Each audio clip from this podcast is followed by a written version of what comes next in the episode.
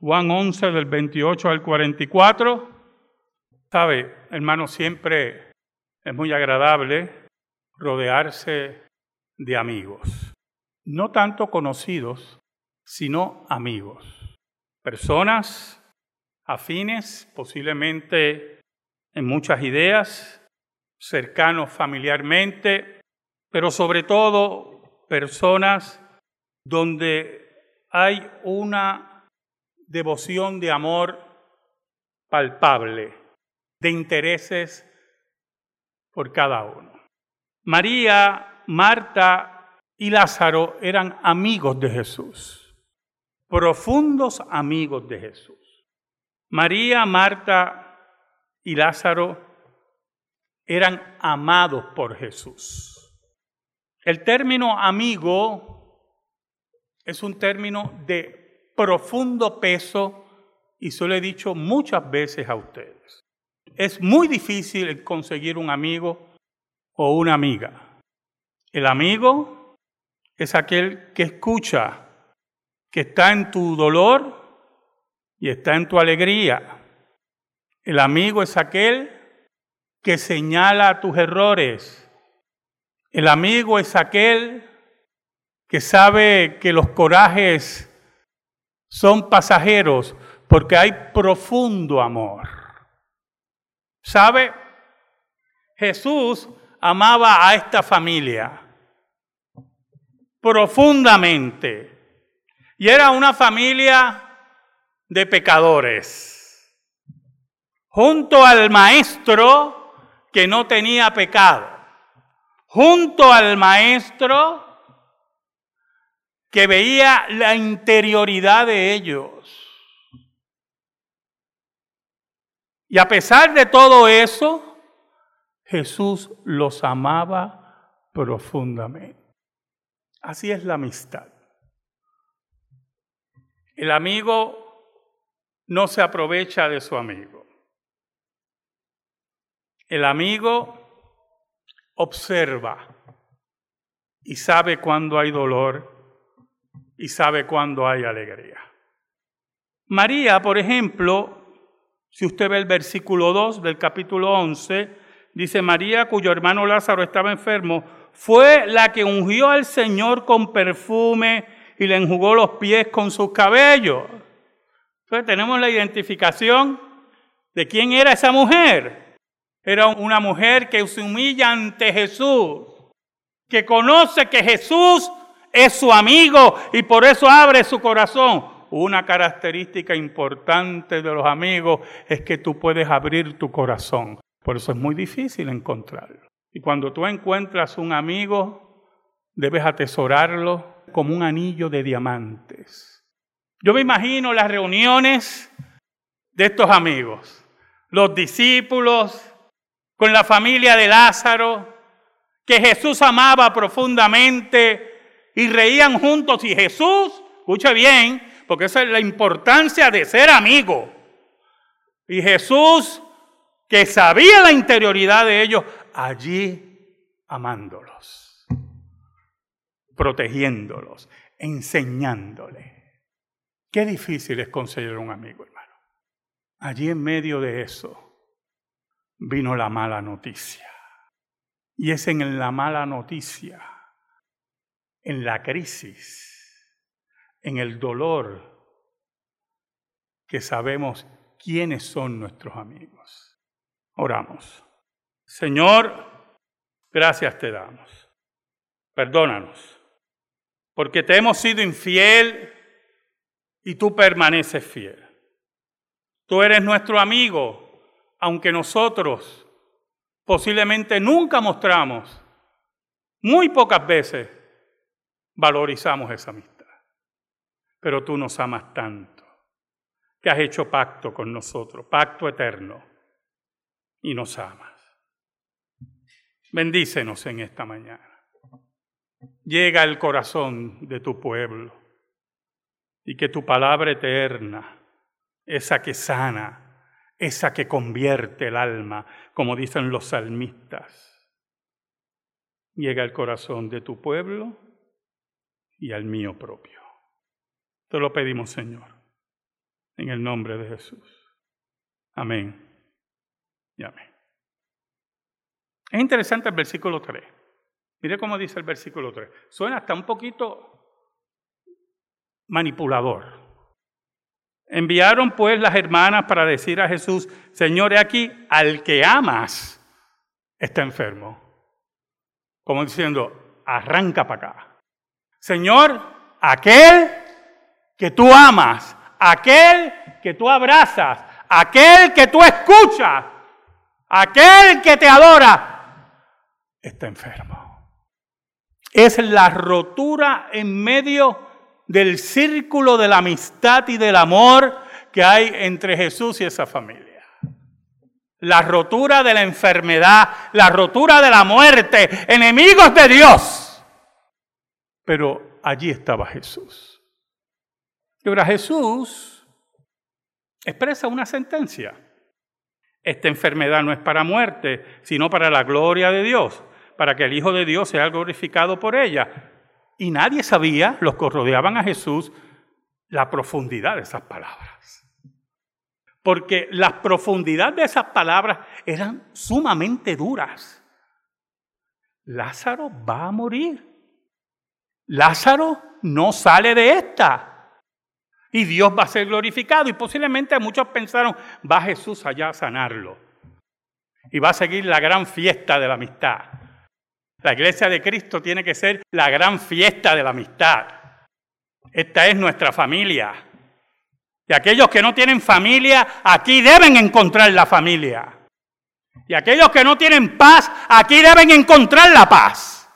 Y aquellos que no tienen amigos, aquí deben encontrar los amigos. Y si no encuentran la paz, la amistad y la familia, esta no es la iglesia de Cristo. Así de sencillo es esto. Y como cada iglesia según su pastor, el que tiene la culpa sería el pastor. Por eso el versículo 5 dice que Jesús amaba a Marta, a su hermana y a Lázaro. O sea, Juan recalca la profunda amistad y el amor que habían entre ellos. Pero en medio de ello había crisis, una profunda crisis. El amigo de Jesús, Lázaro, estaba enfermo. Oiga, y en medio de todo eso, Jesús hmm, se queda, se queda dos días más. Y entonces uno puede cuestionar, caramba, es amigo, lo ama. Y usted puede pensar, porque como usted y yo tenemos el beneficio que conocemos la historia, al final de la historia, pues uno dice, no, si lo va a resucitar, olvídate de eso. No, hermanito, ese no es el problema aquí. El problema es que si Lázaro todavía sigue enfermo y Jesús no llega todavía, Lázaro está pasando sufrimiento por su enfermedad. ¿A que usted no pensó en eso? Y ese sufrimiento, Dios lo permite, Dios lo regula y Jesús lo sabe. Porque es importante muchas veces que para que resurja la vida, hermano, en los problemas de nuestra vida diario, en nuestro quehacer, con nuestros hijos, en nuestro trabajo, para que resurja la vida, muchas veces hay que sufrir.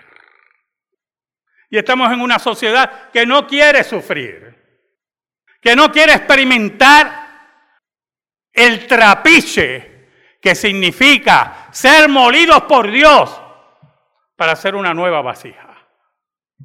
No nos gusta eso. A mí no me gusta.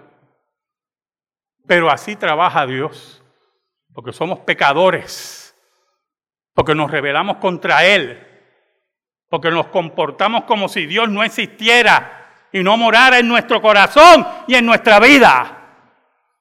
Y muchas veces nos comportamos como adolescentes en vez de ser hombres y mujeres derechos.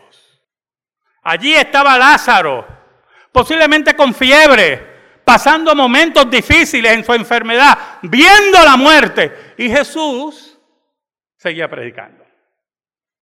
Entonces, en medio de eso, Jesús sugiere algo que para los discípulos sonó a locura. Jesús dice, vamos a Judea otra vez, vamos para allá. Oiga, y los discípulos dicen, pero no le dijeron, tú estás loco, pero estaba a punto de decirle eso. O sea, pero si allá te quieren apedrear, ¿para qué tú quieres ir allá? Y él dice, mire qué importante esas palabras. Escuche, el que anda de día, versículo 9, no tropieza porque ve la luz de este mundo. Pero el que anda de noche tropieza porque no hay luz en él. Y usted sabe lo que está anunciando Jesús ahí. Mire, mi hora no ha llegado. Que me quieren apedrear, nada va a pasar. Yo ando en el plan de Dios, en el propósito de Dios. Un momento, un día, va a llegar la noche. Y allí tropezaré yo con la muerte pero ese día no ha llegado.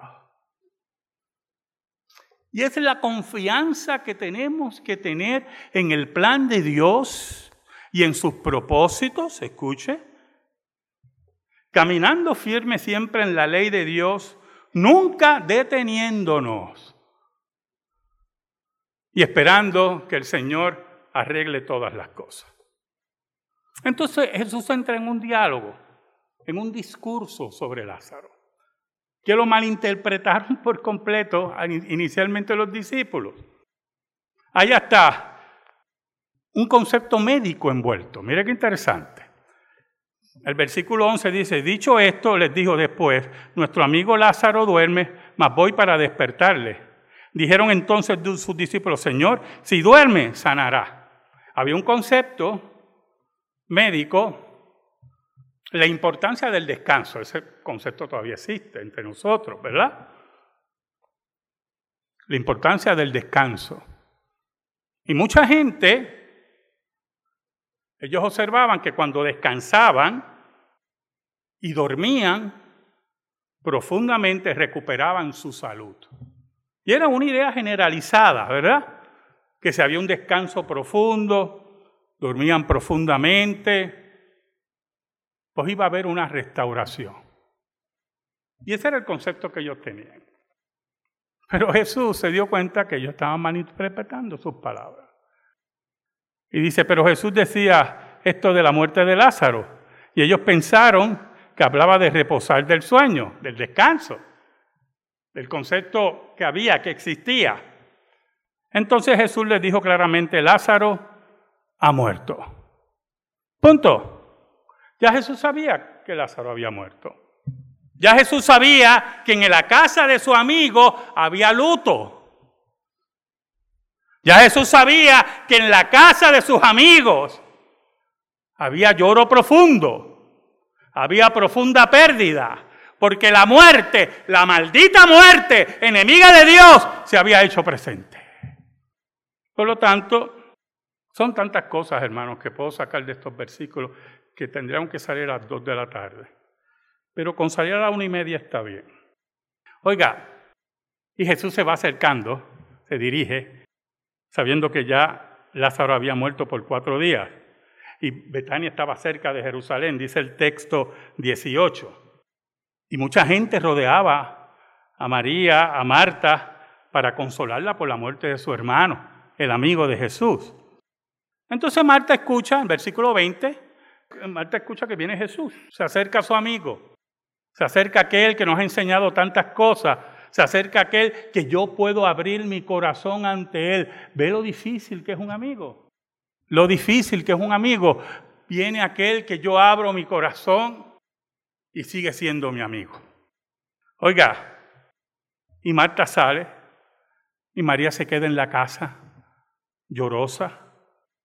Y Marta le espeta a Jesús rápidamente. Oiga, sin miramiento. Si tú hubieras estado aquí, mi hermano, tu amigo, tu amigo, no hubiera muerto.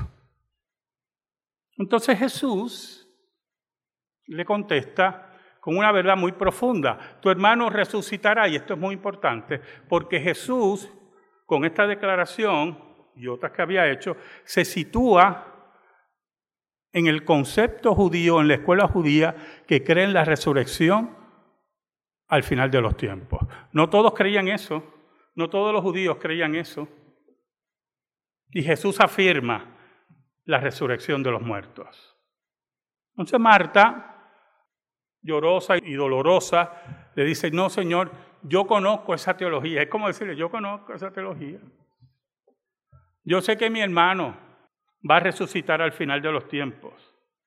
Pero entonces Jesús empieza a dar luz de lo que va a ocurrir. ¿Sabe por qué? Porque el dolor era profundo en la familia y Jesús también estaba triste.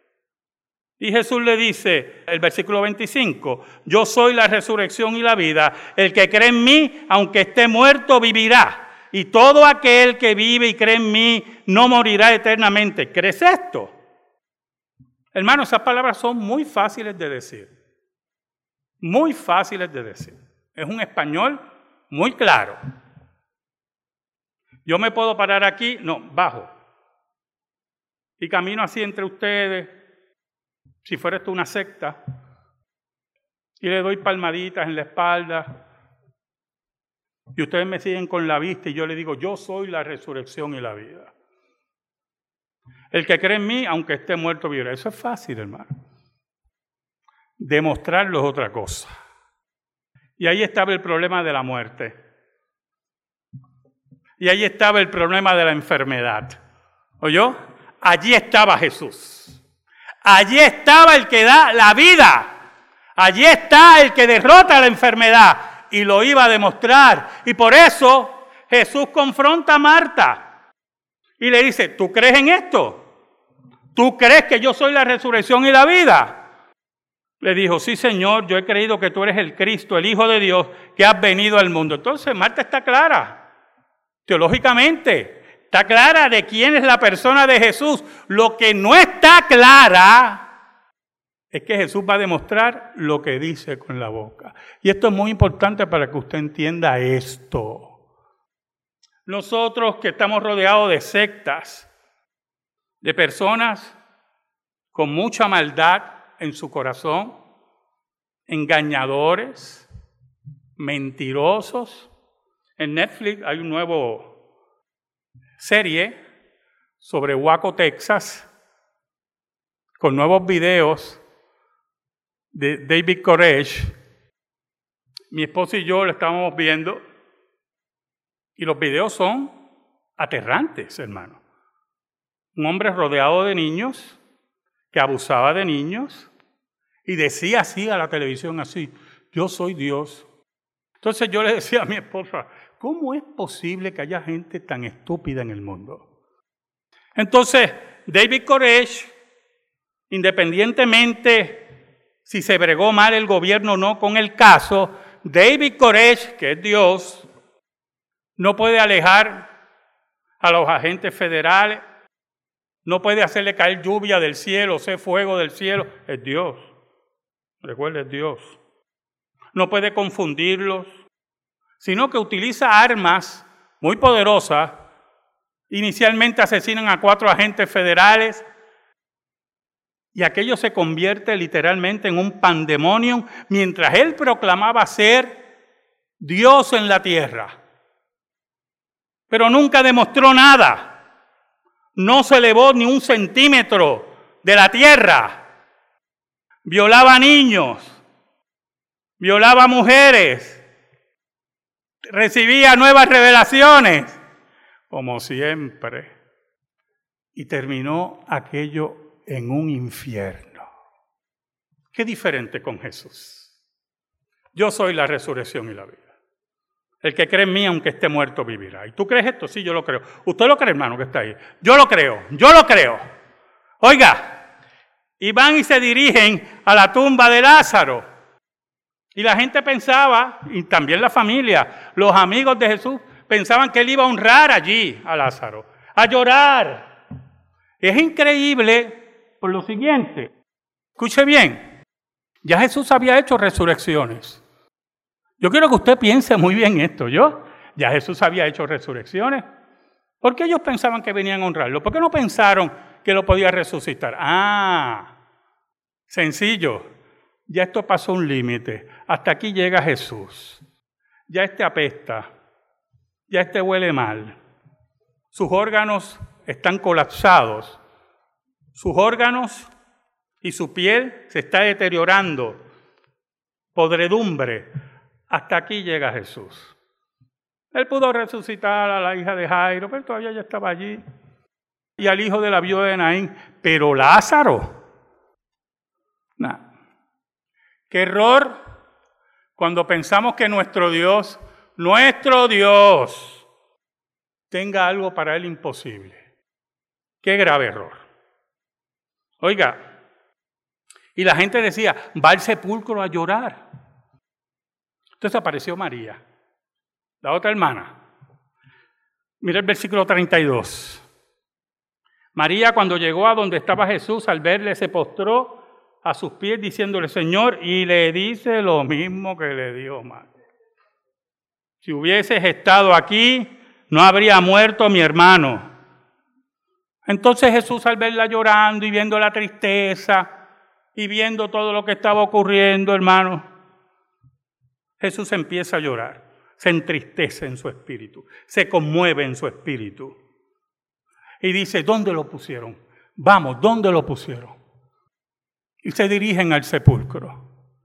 Y todos van a ir a llorar y vamos los amigos a llorar. ¿Se acuerda que hablamos de la familia de amigos que eran ellos? Ahí estaban todos, porque esos son los amigos que en medio de la crisis están contigo ahí, ahí están contigo. Y allí estaba Jesús. Lo que pasa es que había un problema para la muerte y la enfermedad. Lo que dijo ahorita, allí estaba Jesús. Había llegado Jesús. Y eso es un problema para la muerte y la enfermedad y el pecado. Grave problema. El versículo 38 nos dice, Jesús profundamente conmovido otra vez vino al sepulcro. Era una cueva y tenía una piedra puesta encima. Entonces, una cosa que le he dicho muchas veces a ustedes aquí, y se la vuelvo a repetir, cuando dice ahí que estaba conmovido otra vez, en griego lo que dice que Jesús estaba indignado indignado ante la muerte que se lleva a su amigo, que destruye el círculo de amigos, que atenta contra Dios.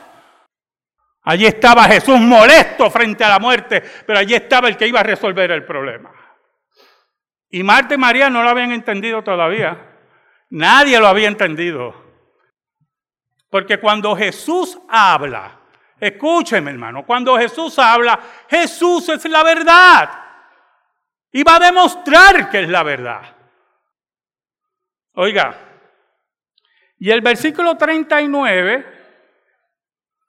se convierte en el clímax del relato. Aquí, los maestros de español, el clímax, los maestros de literatura. Este es el clímax. Quitad la piedra. ¡Oh! Este sí se volvió. Este está muy triste. Este está muy triste. Este no sabe lo que está pidiendo. Algo pasó.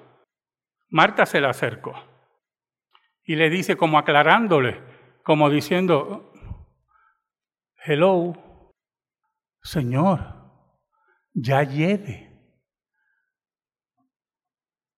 Señor lleva cuatro días muerto. Por cierto, por eso Jesús se quedó dos días más. Los fariseos enseñaban, que se lo he dicho a ustedes varias veces, que el alma vagaba por tres días y que podía volver al cuerpo al tercer día. Posiblemente era por experiencias que habían tenido de personas que habían declarado muertas y después revivieron. Y por eso decía que el alma vagaba por tres días. El problema con Lázaro que tenía cuatro días. Por lo tanto, ya el alma había salido de aquí según los fariseos. Lo que pasa que ahí estaba el que crió el alma de Lázaro. Y entonces allí, oiga, yo me imagino a Marta con los ojos como platos soperos diciéndole, ya apesta. Y Jesús la mira, como nos mira a nosotros, nuestro amigo. Porque Jesús es mi amigo. Y yo espero que sea tu amigo. Oiga, nuestro amigo, y Jesús la mira. Yo imagino al maestro mirándola y le dice, no te he dicho que si crees verás la gloria de Dios. Entonces, versículo 41, quitaron la piedra de donde había sido puesto el muerto y Jesús alzando los ojos a lo alto dijo, Padre, gracias te doy por haberme oído. Yo sabía que siempre me oyes, pero yo oro por estos muchachos, en pocas palabras, pero lo dije por causa de la multitud que está alrededor, para que crean que tú me has enviado. Dígame, hermano, ¿qué mayor milagro que una resurrección? ¿Qué mayor milagro de resucitar a un muerto en descomposición? ¿Qué mayor milagro de demostrar que Jesús es la resurrección y la vida? ¿Qué mayor señal de decir que en los últimos tiempos Jesús nos va a resucitar? En el versículo 43 dice, y habiendo dicho esto, clamó a gran voz. ¿Sabe lo que significa ahí gran voz, verdad? Alzó la para que todo el mundo lo escuche, para que no haya duda que Él es el que tiene el control de la vida y de la muerte. A gran voz debemos nosotros gritar si no conocemos a Jesús. Si no tenemos el amigo más grande de la historia como es Jesús. Y dijo, Lázaro, ven fuera. Usted se imagina la escena. Las cuevas eran profundas, se ponían atrás los muertos. Regularmente en un lugar acostaban el cadáver vendado.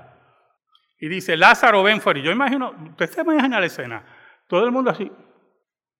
Y me imagino que había gente diciendo, ¿y si no sale? No conocía a Jesús, como muchos no conocen a Jesús hoy. Y allí, el más grande amigo. Resucitó a su amigo, lo trajo a la vida,